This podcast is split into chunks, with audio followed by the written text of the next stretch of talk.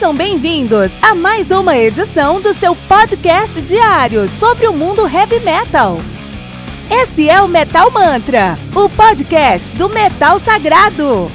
Lembrando que você pode nos mandar suas perguntas, sugestões, críticas, correções, elogios ou quaisquer outros comentários no nosso e-mail metalmantrapodcast@gmail.com.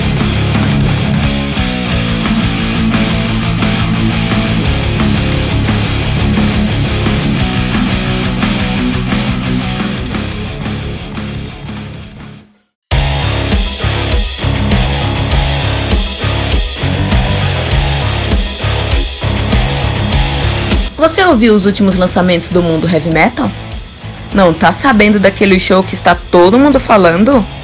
Nossa, em que mundo você vive?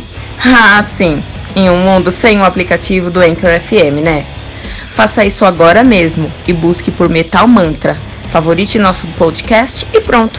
Você nunca mais vai perder uma atualização sobre o mundo do heavy metal, além de poder ouvir todas as músicas desse episódio.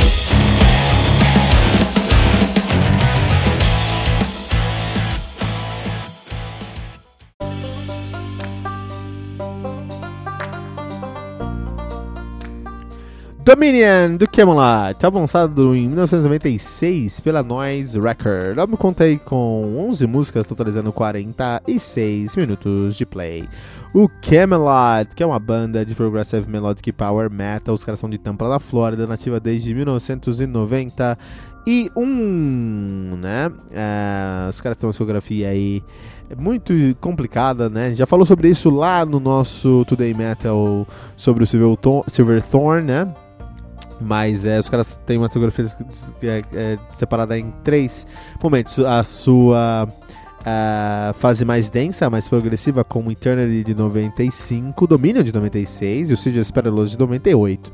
Depois eles tiveram sua ascensão com The Fourth Legacy de 99, Karma de 2001 e Épica de 2003 é, Black Halo de 2005. Depois da sua queda com The Ghost Opera de 2007, Poetry for the Poison de 2010, Silverthorn de 2012, Haven de 2015 e The Shadow Theory de 2018. A banda que atualmente é formada por Sean Tibet, Thomas Young no baixo, Thomas Youngblood na guitarra, Oliver Palotai no teclado, Tommy Karevik no vocal e Alex Landenberg na bateria. A banda que Uh, e o Dominion, que na época tinha uma outra formação, tinha a formação clássica do Kemont, que era formada por Mark Vanderbilt no vocal, Thomas Youngblood na guitarra, Glenn Barry uh, no baixo, David Pavlico no teclado e Richard Warner na bateria. Né? Então o fato dessa essa, essa formação bem diferente da formação atual e diferente da formação clássica do, do, do, do Camelot, da ascensão do Camelot, a gente consegue entender que o Thomas Engelbart sempre teve uma quedinha por esse timbre aí que o Karavik e o um, uh, Roy Ken e que o Mark Vanderbilt também tem. Né? Então esse timbre mais ácido, mais agressivo, mais alto também, né? Traz essa sonoridade aí. Ele que foi o primeiro vocalista do Vanderbilt, foi o primeiro vocalista do Camelot tocou no Eternity e tocou uh, no Dominion. Interessante que ele não canta mais. Hoje ele é um encanador na Flórida. Maluquice, né, cara? Maluquice, cara. Tocou aí, cantou em dois álbuns incríveis, depois foi ser encanador. Não nada contra encanador, até gosto muito.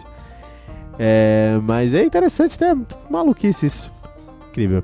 Ah, esse é um álbum do Camelot mais denso, tá? É, é, um álbum que ele consegue entender os problemas que o Camelot trouxe no Eternity. O Eternity é uma saturação de riffs e, e, e, e elementos complicadíssimos no som. Nunca fez, nunca foi muito um álbum que fez bem a geografia do Camelot por ser um álbum muito complicado, intricado, difícil de digerir o Eternity. Mas aí o Dominion eles conseguiram já, o Thomas Youngblood que é o dono da banda, conseguiu entender, não, eu preciso ser um pouquinho menos denso aqui, eu preciso ser mais é, comercial, mais amigável. E aí, nesse contexto, acho que ele perdeu a mão também, foi muito amigável, muito, muito comercial. É, é, é uma banda que não sabe vender o seu som aqui, fazendo um som é, que poderia ser muito bom se fosse um pouquinho mais trabalhado. Então, muito interessante porque eles trabalham, eles trabalharam demasiadamente no, do, no Eternity trabalharam menos do que deveriam agora no Dominion.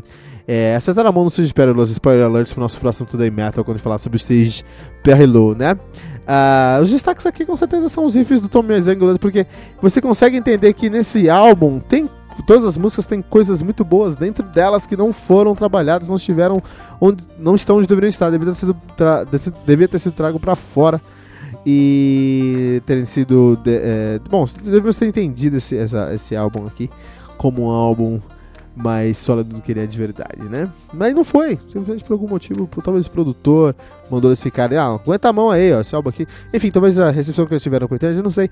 Ou eles estão simplesmente experimentando. A verdade é que esse álbum aqui é, é um dos álbuns mais densos do, do Camelot até então, mas é muito mais simples do que o Eternity mas é mais é, menos trabalhado do que o Siege Perelo. É assim que funciona o domínio na discografia do Camelot aqui no Metal Mantra.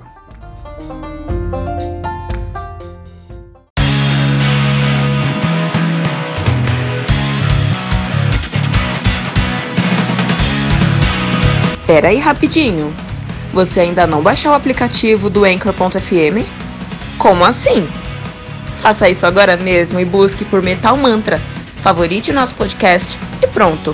Você nunca mais vai perder uma atualização sobre o mundo do heavy metal, além de poder ouvir todas as músicas desse episódio.